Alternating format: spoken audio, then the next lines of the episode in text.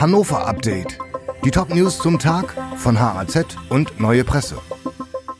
Mittwoch, der 19. April. Taxigewerbe wirft Uber illegale Praktiken vor. Seit einem Jahr gibt es Uber-Fahrten in Hannover. Jetzt erhebt das Taxigewerbe schwere Vorwürfe. Eigentlich müssen Uber-Fahrer nach jeder Tour zu ihrem Betriebssitz zurückkehren. Doch diese Vorschrift werde missachtet. Die Uber-Fahrer parken oder kreisen regelmäßig etwa um den Bahnhof oder Bars, klagen Taxifirmen. Aus für Umweltzone und grüne Plakette. Hannovers Stadtverwaltung plant nach 15 Jahren die Abschaffung der Umweltzone für das Jahr 2024. Das ist dann auch das Ende der grünen Plakette, die Autos einen geringen Schadstoffausstoß attestiert. Ursprüngliches Ziel war es, den Ausstoß von Feinstaub und Stickoxiden zu verringern, der früher besonders bei Dieselfahrzeugen hoch war.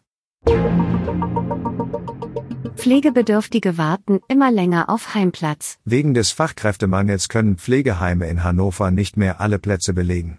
Für Pflegebedürftige bedeutet das, sie müssen länger zu Hause ausharren. Und den Heimen fehlt das Geld.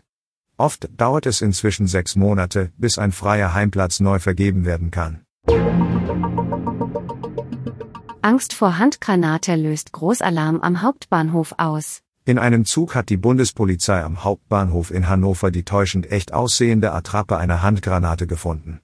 Tatsächlich handelte es sich dabei nur um eine Powerbank fürs Handy. Bis das entdeckt wurde, waren allerdings schon der Zugverkehr teilweise gestoppt und ein Bereich des Bahnhofs geräumt worden. Die Besitzerin hatte die verdächtige Powerbank im Zug liegen gelassen.